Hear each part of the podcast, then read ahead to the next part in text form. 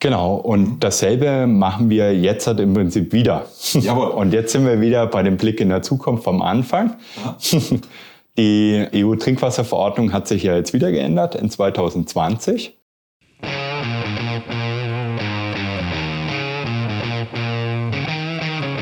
Sichere Hausinstallation, der Rehau Podcast.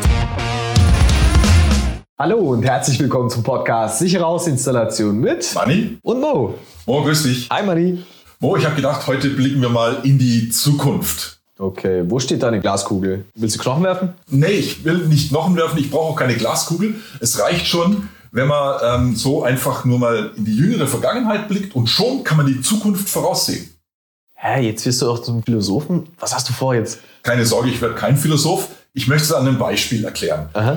Nehmen wir mal unser Lieblingsthema Trinkwasser. Ja. Und das haben wahrscheinlich die wenigsten so richtig mitbekommen. Das ist immer so unterm Radar abgelaufen, weil viele mit Corona beschäftigt waren, mit all den Sorgen drumherum. Aber in 2020 hat die Europäische Union die neue EU-Trinkwasserrichtlinie auf den Weg gebracht und auch rechtskräftig verabschiedet. Ah, jetzt bin ich neugierig. Erzähl mal.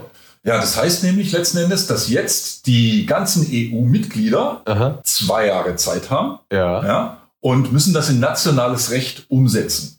Und? Und dabei kommt dann eine neue Trinkwasserverordnung auf den Weg. Das heißt also auch Deutschland hat zwei Jahre Zeit, um aus den Vorgaben einer europäischen Trinkwasserrichtlinie eine deutsche Trinkwasserverordnung daraus zu machen. Und das ist dann die Zukunft. Ah, und was haben jetzt die Europäer mit Deutschland vor? Dafür habe ich uns einen Gast eingeladen. Und zwar jemand, der sich da wirklich gut auskennt, Aha. den Martin.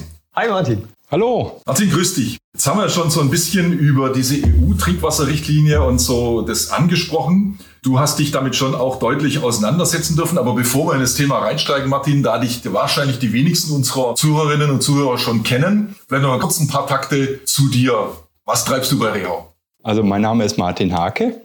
Ich bin seit ja, so circa zwölf Jahren bei Rehau und bin dort in der zentralen Technik für die Hauswasser- und Heizungssysteme und kümmere mich dort hauptsächlich um die metallischen Fittings oder metallischen Formteile, also auch Verteiler und ähnliches.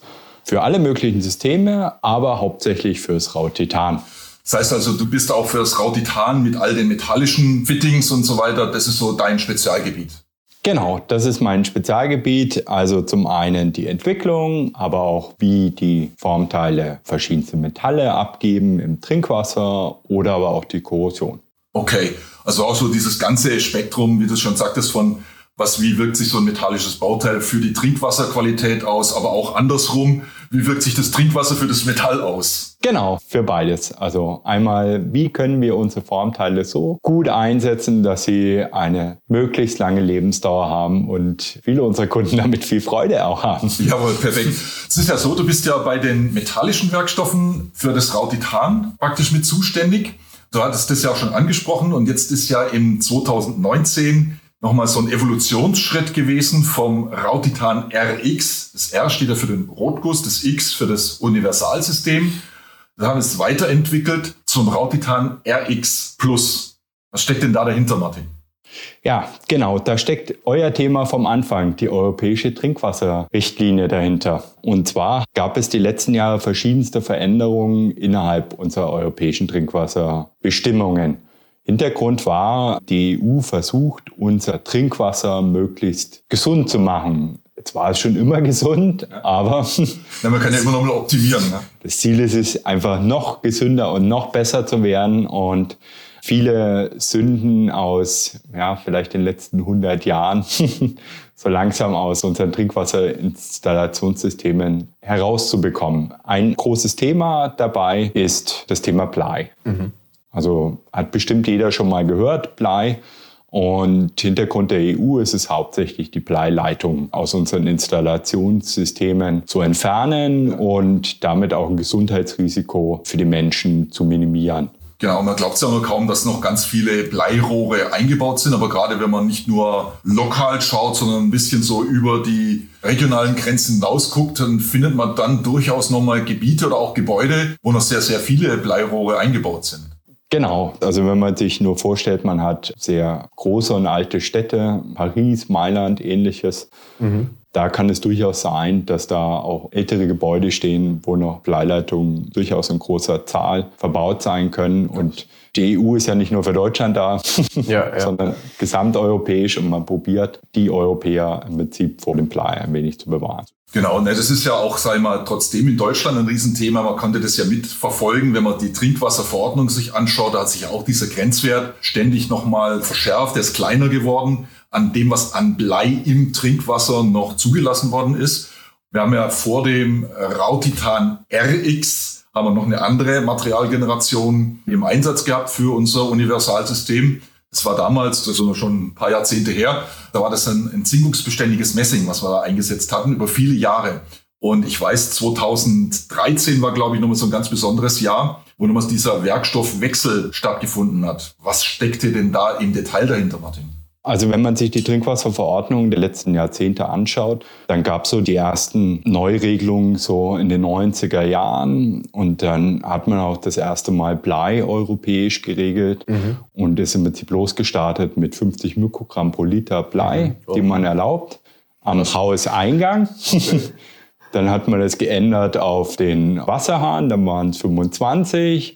Und in 2013 ist man dann auf 10 Mikrogramm pro Aha. Liter runtergegangen. Okay. Jetzt habe ich euch ja vorhin schon erklärt, die Idee dahinter war eigentlich, Bleileitungen aus den Systemen zu filtern. Jetzt gibt es aber seitens der WHO eine Empfehlung, Aha. wie viel Blei man im Trinkwasser maximal haben sollte. Und das sind eben 10 Mikrogramm pro Liter. Man hat dann relativ aufwendige Tests gemacht, um zu schauen, die anderen Werkstoffe, die wir da so einsetzen, halten die das eigentlich auch ein? Weil viele von unseren klassischen Installationswerkstoffen besitzen Blei in der Legierung. Jetzt könnte man sagen, wofür braucht es da eigentlich Blei? Letztendlich hat das was mit der Verarbeitung zu tun. Also die mhm. Teile lassen sich viel besser herstellen, wenn da ein gewisser Anteil Blei drin ist. Also sie mhm. lassen sich besser bespanen, besser gießen. All diese herstellungstechnischen Abhängigkeiten kann man mit dem Element gut lösen. Und das ist wie immer, wenn irgendwas halt besonders gut funktioniert, hat es meistens auch irgendeinen Haken. Und im Fall von Blei ist es für die Reproduktion ist es halt schwierig und ja. es kann Alte und Babys gesundheitlich tatsächlich auch richtig gefährden. Ja, ja, ja genau. Das ist schon ein wirklich guter, triftiger Grund, weshalb diese Grenzwerte so streng sind, wie sie sind. Ja. Genau, also das hat schon auch einen gewissen Hintergrund mhm. und man ist dann eben hergegangen und hat dann alle diese Legierungen, die im Trinkwasser sind, einfach nochmal getestet und hat geschaut, kommt denn da eigentlich auch Blei raus? Und hat dann festgestellt, dass unser altes entzündungsbeständiges Messing, also diese Tests funktionieren in verschiedenen Wässern mhm. und dann ist das ein ja, also der, der, Test ist in Deutschland mitentwickelt worden im Rahmen einer vier Member States Group. Mhm. Also da haben sich vier europäische Mitgliedstaaten gefunden und haben gesagt, okay, lasst uns doch mal zusammen schauen, wie man eigentlich Werkstoffe testen kann, ja, metallische okay. Werkstoffe. Das war damals Frankreich, UK, die Niederlande und Deutschland. Mhm. Und man hat dann zusammen eine Norm sich ausgedacht und scheinbar haben die Deutschen sehr viel Erfolg gehabt da drin, weil die ist sehr kompliziert. Okay. also mit ganz vielen Stagnationszeiten, wo man dann probiert, eine natürliche Entnahme nachzustellen und halt auch zu gucken, wie viel ist dann jetzt zum Beispiel Blei, Kupfer, Alu, alle, allerlei, also alles, was man sich vorstellen kann, mhm. was an metallischen Komponenten sozusagen ins Wasser gehen kann, die auch innerhalb der Trinkwasserverordnung reguliert sind, mhm. hat man dann getestet. Und hat dafür auch Grenzwerte festgelegt und hat dann festgestellt, okay, unser entzündungsbeständiges Messing in diesen drei Testwässern, die man da vorgibt, schafft es nicht in jedem Testwasser den Grenzwert einzuhalten. Jetzt reden wir nicht drüber, dass wir Überschreitungen von dem fünf- oder sechsfachen des Grenzwerts haben, sondern ja. teilweise halt nur ganz knapp. Aber okay. knapp vorbei ist halt eben auch knapp vorbei. Ja. Richtig, richtig. Also es ist manchmal nur so diesen halben Prozentpunkt halt dann wenn, es halt zu so viel ist, dann, ne? dann ist es halt zu viel und das ist jetzt für ein Teil, was eingebaut ist und eine, eine Schicht drauf hat, wahrscheinlich gar nicht mehr so problematisch. Aber mhm. wenn man ein neues Teil einbaut, dann sagt man halt, dass man das verhindern will. Mhm. Genau. Und das war letzten Endes ja der Anstoß, bei Rehau zumindest, zu sagen, 2013 dass man vom entziehungsbeständigen Messing wechselt auf den Rotguss, ne, weil da Genau, weil bei dieser Rotguss einfach diese Abgabewerte immer sauber erfüllt. Mhm. Ähm, letztendlich ist dann so weitergegangen, 2013 ist diese neue EU-Trinkwasserrichtlinie in Kraft getreten, mhm. die diese 10 Mikrogramm pro Liter vorgeschrieben hat. Mhm. Und 2015 hat das Umweltbundesamt erste Listen veröffentlicht, wo dann alle metallischen Werkstoffe drauf standen, die noch die neuen Vorgaben sozusagen erfüllen, mhm. mit einer Übergangszeit von zwei Jahren. Das mhm. bedeutet, von 2015 bis 2017 waren auch die Werkstoffe noch erlaubt, die vielleicht nicht die Vorgaben erfüllen, ja. also so wie unser entziehungsbeständiges Messing. Mhm. Und seit 2017 darf man nur noch Werkstoffe einsetzen, die auf diesen Listen stehen. Die positiv gelistet sind sozusagen. Genau. Und verantwortlich dafür, dass das richtig gemacht wird, ist nicht der Installateur und auch nicht der Hersteller, sondern letztendlich der USI. Also der Betreiber oder der Inhaber von der Trinkwasserinstallation. Ja. ja.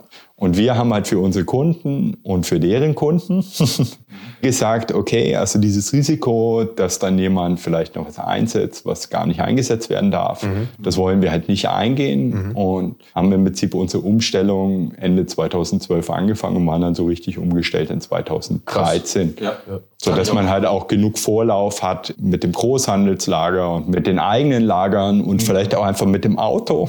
Ja, ja das geht ja die ganze Kettenreaktion durch, also vom, vom eigenen Lager, vom Fachgroßhandel bis hin zum Handwerkerauto draußen auf der Baustelle. Da muss man ja schon sagen, das kann ja. durchaus sein, dass das mal ein paar Monate länger geht, bis da sich der letzte Fitting vollends findet. Ne?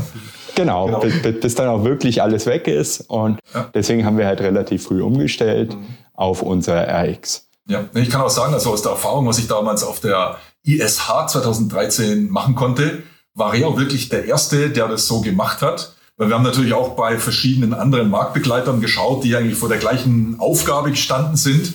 Und die waren damals noch gar nicht so weit und haben da noch nicht gehandelt, auf jeden Fall. Und letzten Endes haben wir auch sagen wir, vorausschauend hier gehandelt, wenn wir wissen, okay, 2015 kommt dann die Umweltbundesamt-Anforderung, dann ist nochmal zwei Jahre Puffer drin. Und so haben wir uns letzten Endes ja vier Jahre Puffer geschaffen, um einfach da einen sauberen Übergang auch hinzubekommen. Na? Genau, und dasselbe machen wir jetzt halt im Prinzip wieder. Jawohl. Und jetzt sind wir wieder bei dem Blick in der Zukunft vom Anfang. Die EU-Trinkwasserverordnung hat sich ja jetzt wieder geändert in 2020. Man hat diesmal keine Änderung gemacht seitens der EU, sondern man hat eine komplette Neufassung gemacht. Was bedeutet das? Das bedeutet, es sind halt relativ viele Sachen verändert worden, sodass man gesagt hat, okay, wir können jetzt nicht einfach nur ein bisschen am Gesetz rumschreiben, sondern wir müssen es komplett neu aufsetzen. Mhm. Man hat es dann neu aufgesetzt. Es gibt verschiedenste Punkte, die reingekommen sind. Also es gibt ein neues Right for Water. Also mhm. jeder EU-Bürger hat ein Recht auf sauberes Trinkwasser. Das mhm. ist dann auch gesetzlich festgelegt. Ja. Auch wenn man jetzt keinen festen Wohnsitz hat und ähnliches. Also insofern, das ist ein, ein, ein eine der ersten europäischen Bürgerinitiativen, die damit auch aufgenommen worden sind. Und das ist auch was, was total wichtig ist. Dann hat man sich zum Beispiel vereinbart, dass man ein Label entwickeln muss, wo im Prinzip Trinkwasserbauteile gelabelt sind, sodass auch der Endkunde sehen kann, okay, das ist ein Bauteil, das darf ich auch im Trinkwasser einsetzen mhm. mhm. oder das darf ich eben nur im Nutzwasser einsetzen, irgendwo Gartenwasser, keine Ahnung. Nutzwasser. Genau. Ja. ja. Ja, und man hat halt wieder an den Grenzwerten geschraubt. Man hat unter anderem wieder den Bleiwert verändert. Okay. Die Idee ist die folgende. Die WHO sagt zwar 10 Mikrogramm pro Liter Blei, mhm. sind nicht gesundheitsgefährdend. Die EU-Regulatoren sind der Überzeugung, je weniger wir haben, umso besser ist es aber trotzdem für die Gesundheit. Umso mehr kriegen wir nochmal die letzten mhm. Bleileitungen, die vielleicht irgendwo noch sind, aus den Installationen. Jetzt könnt ihr sagen, Bleileitungen, wenn die seit 100 Jahren da eingebaut sind, da tut sich doch nichts. Da ist so eine Kalkschicht. Das das Beispiel so, Opa ist 100 Jahre alt geworden, wohnt die ganze Zeit im Haus, ist nie krank geworden. So, die Storys, ja. die gibt's da immer dazu. Ja, das stimmt alles, ja. solange ich an dieser Bleileitung nichts tue. Mhm. Und jetzt gibt es zwei Möglichkeiten, wie ich an der Bleileitung was tun könnte, so dass ich einmal wieder so richtig viel Blei abgebe. Ja. Möglichkeit Nummer eins, ich gehe irgendwo mechanisch dran. Ja. Also sprich, ich wechsle mal den Wasserzähler aus. Ah. Mhm. Wird von den Stadtwerken regelmäßig gemacht. Alle fünf Jahre wird es Zeit, ja. Also das ist was, wo immer kommt oder ich wechsle irgendein Schrägsitzventil, was festgerostet ja. ist oder keine Ahnung. Also da gibt es ja tausend Sachen, die man mal auswechseln kann. Ja. Und sobald ich was auswechsel, habe ich halt das Problem, an der Stelle habe ich wieder die Deckschicht kaputt gemacht und habe dann eine erhöhte Abgabe. Ja. Oder, und das ist was, was viele Menschen nicht auf dem Schirm haben, weil da mache ich aktiv ja gar nichts.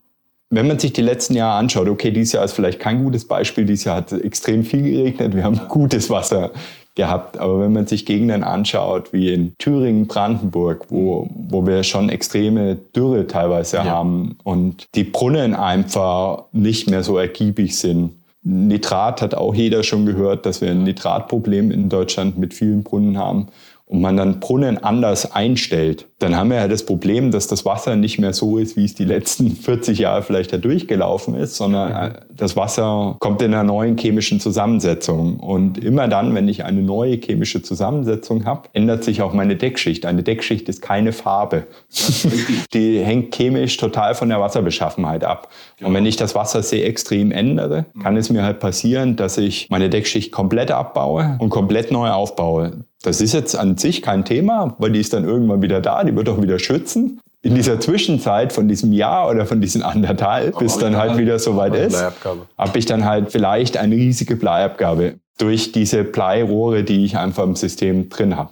Also weil die halt auch wirklich große Flächenverhältnisse, das ist ja anders als bei einem kleinen Fitting, hat ja so ein Bleirohr ein riesiges Flächenverhältnis zu dem, was da an Wasser durchläuft.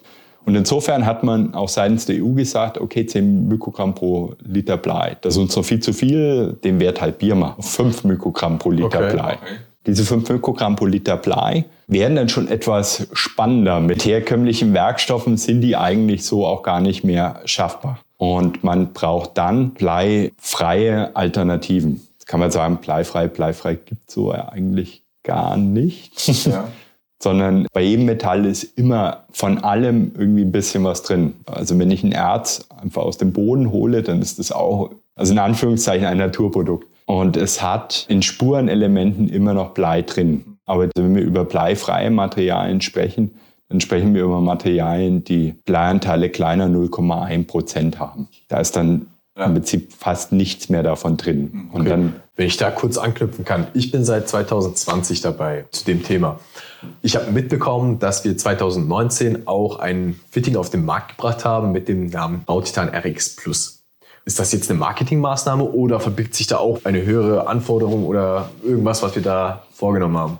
Genau, da haben wir was getan. also, wie ich ja vorhin gesagt habe, hatten wir ja 2013 die Umstellung auf RX. Sind dann aber nicht stehen geblieben, sondern uns war schon klar, die Europäische Union wird das Bleithema noch einmal angehen und wird auf diese 5 Mikrogramm pro Liter Blei absenken.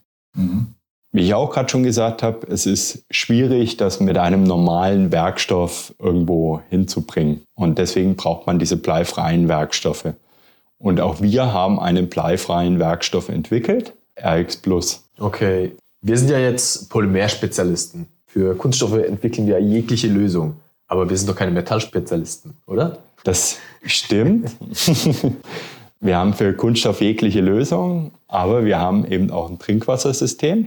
Und wir wollen ein System schaffen, womit unser Kunde völlig sorgenfrei ist.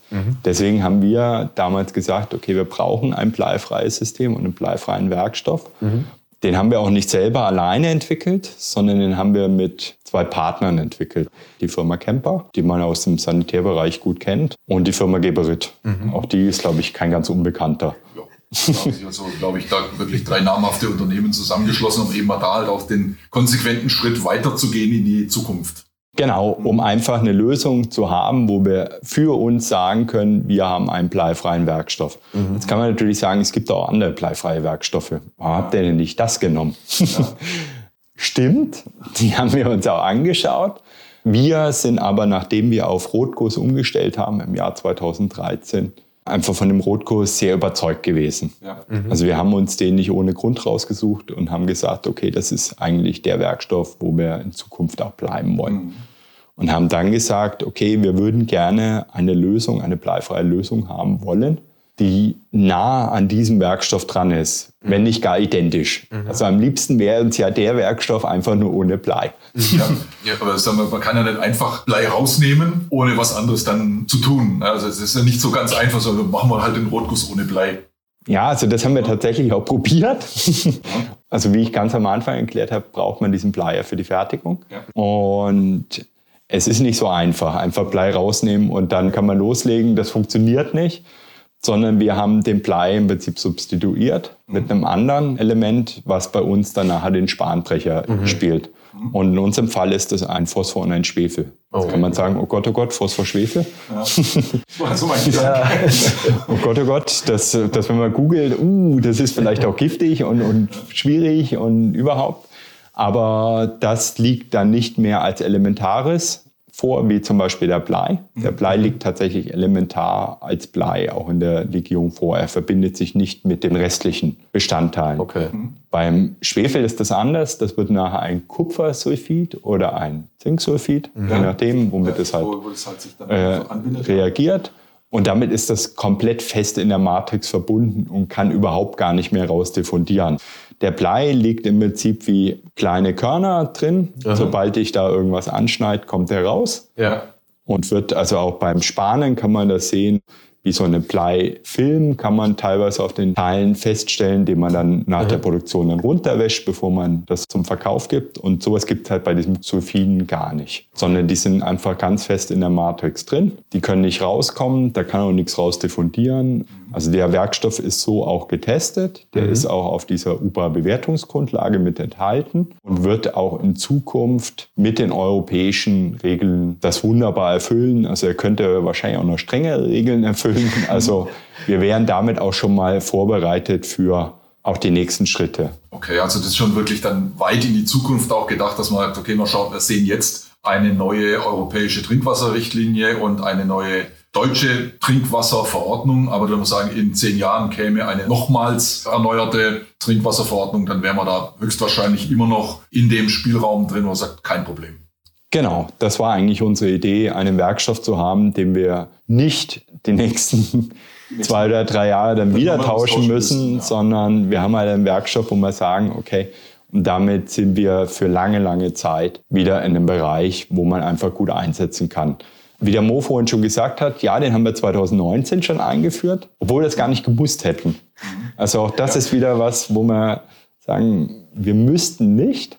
Ja, aber irgendwann wird's kommen müssen. Und wenn man technologisch halt in der Lage ist, dann finde ich es einfach nur konsequent und richtig, den Schritt auch dann zu machen, wenn es dann wirklich technologisch geht.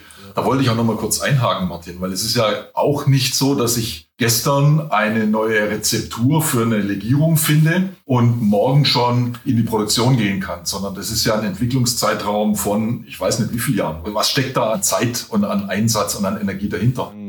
Also 2010 hatten wir die ersten Überlegungen, 2011 haben wir das Projekt gestartet, 2013 hatten wir die ersten Fertigungsversuche. Das ist ja Wahnsinn, wenn man guckt, das sind ja Jahre, die da wirklich an Arbeit drin steckt. Ja, also so eine Legierungsentwicklung im Regelfall sieben bis zehn Jahre. Je nachdem, worauf man auch aufsetzen kann. Und das ist aber egal, ob ihr jetzt eine Trinkwasserlegierung oder ja. für irgendwas anderes. Das ist im Metallbereich ein durchaus realistischer Zeitraum, neue Legierungen zu entwickeln. Ihr werdet das sicherlich auch ausgiebig geprüft und getestet haben. Wir wollen ja vermeiden, dass unsere Kunden draußen da quasi als Versuchskaninchen unterwegs sein müssen. Genau, also wir haben 2014 die ersten Korrosionsversuche gestartet, haben dann auch Feldversuche gemacht, um zu sehen, wie funktioniert es auch tatsächlich in Realität. Also das ist bei uns, Feldversuch ist jetzt nicht, ich stelle auf dem Acker, sondern Feld heißt bei uns, wir suchen uns ein Gebäude mit einer realen Installation bauen einen Versuchsstand da ein, wo im Prinzip über einen Bypass das Wasser mit durchläuft und können dann ganz normal halt mit Zyklen ähnlich, auch da probieren wir wieder nachzustellen, wie eigentlich so eine Hausinstallation so funktioniert. Und man kann dann mit Zyklen schauen, wie gut funktioniert im Prinzip das Teil und wird der Werkstoff korrosiv angegriffen, ja oder mhm. nein. Und das haben wir auch in ganz verschiedenen Gegenden von Deutschland gemacht, einfach um nachher ein Gefühl zu bekommen, wie gut hält unser Material, was kann unser Werkstoff eigentlich und sind aber zu dem Ergebnis gekommen, unser Werkstoff, der ist genauso gut wie der vormalige Rotkurswerkstoff. Also er besteht auch im Prinzip aus denselben Bestandteilen. Ja. Mhm. Also einzig der Blei ist mit dem Phosphorschwefel ersetzt, aber er mhm. hat auch weiterhin einen Zinn, was für einen Rotgusswerkstoff fundamental wichtig ist, weil mhm. der die gute Deckschicht gibt, ja. die nachher vor einer weiteren Korrosion schützt. Genau, und, und damit wir einfach auch genug Zeit für den Übergang wieder haben, für diese Transferperiode, wie wir sie beim RX auch hatten, haben wir 2019 angefangen, den Werkstoff einzuführen. Mhm. Wohlweislich, dass 2020 erst die neue Verordnung kommt, ja. 2023 erst. Also, mhm. Jetzt kann man fragen, die haben doch nur zwei Jahre Zeit, müsste es nicht 2022 sein? Mhm. Stimmt, die Verordnung ist im Dezember 20 abgeschlossen worden und im europäischen Mitteilungsblatt, also das ist ähnlich wie in Deutschland, gibt es ein Gesetzesblatt und da wird das veröffentlicht. Und das war am 12. Januar 2021. Deswegen immer sind wir bei 23, zwei. Jahre, 23. Also vielleicht schafft das Uber auch viel schneller. Mhm. Man, man weiß es nicht, aber bis 2023 hat theoretisch jeder europäische Staat Zeit, das umzusetzen. Ja, es ist ja aus der Reha-Brille schon mal sehr beruhigend zu wissen, dass wir auch praktisch seit 2019 schon den Schritt vorausgegangen sind und dann letzten Endes natürlich auch sehr gut abgesichert sind und auch all unsere Anwender hier wirklich auf ein System und auf Werkstoffe zurückgreifen, die weit das übererfüllen, was heute oder dann auch in der Zukunft abverlangt wird. Aber ich möchte mal so den Spieß rumdrehen, so nach dem Motto, Arbeit ist ja erstmal getan für dich dann. Das RX Plus ist seit jetzt dann, ja, fast drei Jahren am Markt. Aber ähm, es gibt natürlich auch noch andere Bereiche. Wir haben vorhin schon drüber gesprochen, einmal dafür zu sorgen, dass das Material nichts ans Wasser abgibt, aber wir müssen auch gucken, dass das Wasser dem Material nichts macht. Und das ist, wenn ich richtig weiß, so auch einer deiner Spezialitäten, einer deiner Aufgaben, die du bei Reho auch mit un unterstützt. Genau einer meiner Aufgaben ist halt einfach zu schauen, dass unser Material nicht rostet. um das jetzt ganz einfach, ganz, ganz plump, einfach mal zu sagen, genau. plump zu sagen, ja. was wir da dann tun. Wie ich gerade eben schon beschrieben habe, haben wir für den RX Plus relativ viele Versuche gemacht, um das auch sicherzustellen und uns da auch sehr sicher zu sein, dass wir ein Material haben, wo die Korrosionswahrscheinlichkeit sehr, sehr gering ist. Nichtsdestotrotz gibt es immer irgendwie Möglichkeiten, wie Werkstoffe ausfallen können. Das Ganze ist, wenn man so eine Trinkwasseranlage anschaut, ja ziemlich vielschichtig. Also das mhm, ist, sind ja nicht nur Fittinge, die da eingebaut sind. Die haben ja jetzt gesagt, okay, die sind einigermaßen safe. Ja, also wir können sagen, das Installationsrohr und die Fittings dazu, da seid ihr mit Rautitan wirklich sehr gut aufgestellt. Aber die ganze Trinkwasserinstallation, und wir müssen immer den ganzheitlichen Blick drauf haben, da haben wir auch noch viele, viele andere Bauteile drin. Genau. Und also Trinkwasserwärme, einen Filter, Armaturen, Absperrorgane, Sicherheitseinrichtungen und, und, und. Wahnsinnig viele andere Sachen. Ja teilweise auch Pumpen und ähnliches. Und dadurch können ganz unterschiedliche Sachen passieren. Also wo jetzt gar nicht unbedingt beim Werkstoff liegen, sondern auch durchaus durch andere Sachen verursacht sein können. Schwierig ist dann halt, wenn man einfach pauschal immer nur vom Lochfraß sprechen kann, weil man die anderen Sachen schlicht nicht kennt oder nicht auf dem Schirm hat oder ja, vergessen. Vielleicht oder auch gar nicht so lange überlegt, das könnte ja vielleicht auch was anderes sein. Ne? Ja, ja, und das macht es natürlich schwierig, wenn man eine Fehlersuche machen möchte und vielleicht auch einen zukünftigen Fehler vermeiden will. Eine Hilfestellung kann ich euch dann noch empfehlen, mhm. ähm, was es jetzt im neuen Jahr geben wird. Der DVGW ist dazu ja sehr umtriebig. Ja. der Branche irgendwie zu helfen, dass halt möglichst keine Fehler mehr auftreten. Da ist jetzt im letzten Jahr eine DVGW-Information erarbeitet worden, da haben wir auch ein wenig mitgeholfen. Und da geht es genau um die Vermeidung von Korrosionsschäden und von Steinbildung. Mhm. Das sind ja zwei Riesenthemen. Also gerade wenn man uns anschaut, Korrosion oder dann auch Steinbildung hat ja beides A mit dem Wasser zu tun, aber natürlich auch mit der Betriebsweise von der Trinkwasserinstallation. Wir wissen ja, wenn wir zum Beispiel unsere Fließgeschwindigkeiten im Zirkulationskreislauf zu hoch das kenne ich noch aus meiner ganz, ganz langjährigen Baustellenerfahrung her, wenn ich weiß, hoppla, da hat es dann irgendwo am Außenradius eines 15er Kupferbogens dann so viel abrasiert, dass der halt irgendwann ausgefallen ist, dann wissen wir, okay, da war wahrscheinlich ein bisschen zu hohe Fließgeschwindigkeit schuld dran, ja? Ja, ja, genau. Und diese Themen werden einfach in diesem Papier nochmal ein wenig beschrieben, mhm. so dass ihr oder auch eure Zuhörer das jederzeit einfach auch mal nachschlagen könnt. Ich glaube, ein Installateur auf dem Bau hat ja so viele Aufgaben, die er mittlerweile erledigen muss. Also der soll eine Heizung legen, der soll eine Trinkwasserinstallation legen, ja. möglichst alles nach aktuellen mhm. Regeln und, und Stand Dazu soll er noch ein bisschen Smart Home machen, ja. dann soll er noch, dann soll er noch irgendwelche Raumregler einstellen, dann soll er aber auch noch bei der Wärmepumpe, das müsste schon auch noch irgendwie funktionieren und, ja, und die Duschabtrennung nicht zu vergessen. Die Duschabtrennung, genau, das Glas, das, das soll er jetzt eigentlich auch noch organisieren und ja, mit dem Bauherrn wird er auch jedes Mal über den Wasserhahn diskutieren, wie der denn ausschaut. Also ja. es sind wahnsinnig viele Sachen, die man wissen muss und ich glaube, das ist halt eine ganz gute Unterlage, um einfach Dinge nochmal nachzuschauen. Mhm. Also wenn man sagt, okay, was gab's denn da? Hm, ich weiß noch irgendwas aus meiner Ausbildung, da war doch was.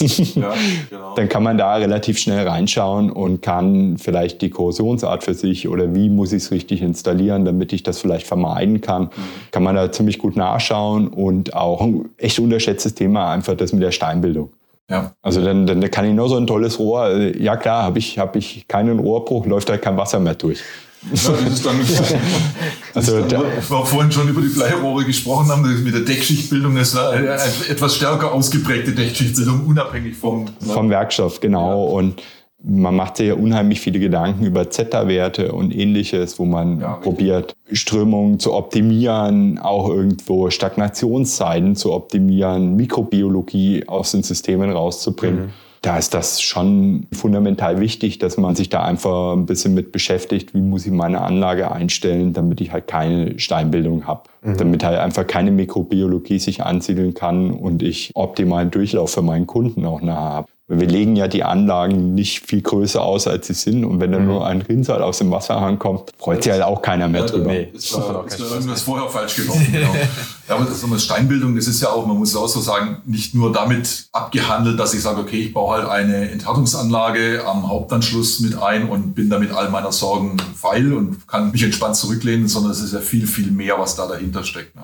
Genau, also da muss man auch ein bisschen warten, da muss man auch mal schauen danach, da muss man auch überlegen, wann brauche ich die eigentlich?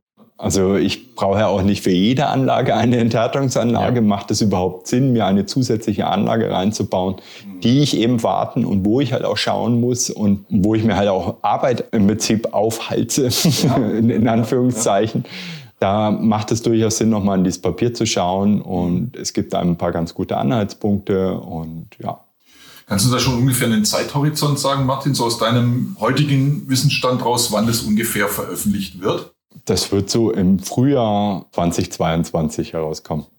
Leute, schaut euch mal auch beim DVGW um. Das ist sicher eine super spannende und gleichzeitig hilfreiche Möglichkeit, sich einfach nochmal so ein bisschen das Wissen, was wir alle haben, was Fachwissen da ist, aber einfach sich das nochmal aufzurufen, an der einen oder anderen Stelle nochmal aufzufrischen auch und einfach nochmal nachzugucken, wenn ich irgendwo mit dem Problem konfrontiert wird, wie ordne ich das überhaupt einmal ein, damit ich nachher weiß, was ist eine sinnvolle Lösung. Das stimmt. Und ich glaube, gerade der DVGW gibt einem die Chance, das Hersteller unabhängig zu tun. Einfach nachzuschauen, ohne dass man sofort eine Werbebotschaft mit dazu kaufen muss und sich überlegen muss, ist das jetzt Werbung oder ist das jetzt tatsächlich eine Lösung meines Problems? Und ich denke, das kann man beim DVGW ganz gut machen und damit ist eine Unterlage einfach da, wo man sich gerade in der Richtung Korrosion und Steinbildung auch wirklich informieren kann, schnell nachschauen kann, eine gute Lösung findet und ja, es lohnt sich. Ja, ne, du hast ja auch gerade mit, mit deinen Erklärungen zum ganzen Thema Legierungen oder auch jetzt nahe zu dem DVGW-Informationsblatt auch schon gezeigt, wie tiefgehend das letzten Endes auch ist, was man wissen muss, damit man noch präventiv alles Vermeidbare vermeidet und dann im Fall, wenn irgendwo mal ein Ausfall oder ein Problem auftaucht, auch auf die Spur kommen kann, woran es denn gelegen hat, damit man dann wieder Fehler beheben kann. Da ist einiges an Wissen notwendig, da kann man nicht so einfach oberflächlich dann drüber hinweggehen und sagen, ja, ist halt ausgefallen, machen wir halt ein neues Bauteil rein. Damit ist es halt allermeistens nicht getan. Liebe Zuhörerinnen und Zuhörer, in den Show Notes ist nochmal verlinkt die Daten, die Martin gerade uns vorhin genannt hat. Wir werden das entsprechend unten auflisten. Da einfach auf den Link draufgehen und schon seid ihr auf den entsprechenden Webseiten. Vielen Dank an der Stelle schon mal. Ja. Äh, dank dir haben wir es geschafft, der Zeit voraus zu sein. Sehr gerne. Und du siehst mal, es ist gar nicht so schwer und es geht ohne Glaskugeln. Ja, ich ja? merk's. also man braucht nur die kompetenten Kollegen dazu und schon kann man auch mal einen Blick nach vorne werfen, was, wie wir gelernt haben, wirklich gut und sinnvoll ist, damit es dann auch in der Zukunft um sichere Ausinstallation nicht schlecht aussieht. Genau, vielen Dank an der Stelle. Kurze Werbepause in eigener Sache. Wenn euch der Podcast gefallen hat, dann abonniert uns oder lasst gerne auch mal ein Feedback da. Wenn es euch im Podcast zu schnell gegangen ist oder ihr einfach auch Fragen habt, dann schreibt uns an moneyundmo.rehau.com. Auch wenn ihr uns ein paar Wünsche, Anregungen oder Ideen weitergeben möchtet. Die E-Mail-Adresse lautet moneyundmo.rehau.com. Und was machen wir jetzt? Vespa. Und was gibt's? LKW mit ABS. Ha, ein Leberkäsweckle mit ein bisschen Senf. Mahlzeit!